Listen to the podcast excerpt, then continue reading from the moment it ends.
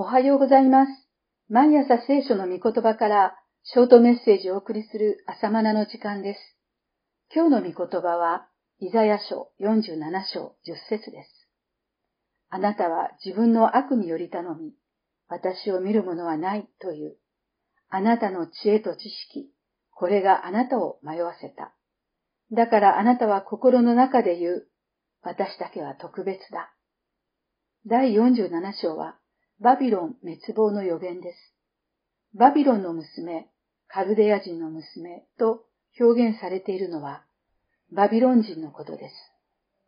注釈です。聖書では人間を女性名詞で表現する。例えば、教会のことを花嫁と呼ぶように。以上です。バビロンは神の民であるイスラエル、つまりユダを滅ぼし、残りの民を奴隷として引き連れて行きました。しかしこのバビロンの仕業も神のご支配のもとにあります。強大なバビロンでさえ神のしもべとしてイスラエルを懲らしめるために用いられた無知に過ぎません。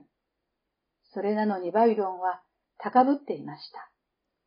47章にはバビロンの高慢が随所に記されています。あなたはいつまでも私は女王でいようと考えて、これらのことを心に留めず、自分の終わりのことを思ってもみなかった。47章7節バビロンは自国の滅亡を考えもしませんでした。バビロンは永遠で不滅だと考え高ぶりました。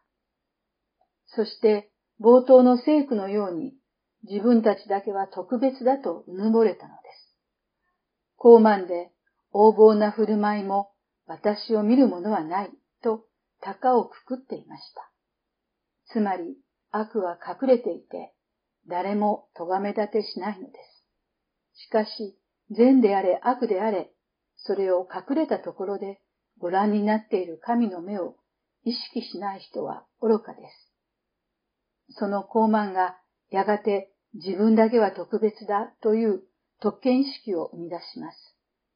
神を恐れることは知恵の始めであることをもう一度噛み締めることにしましょう。以上です。それではまた明日。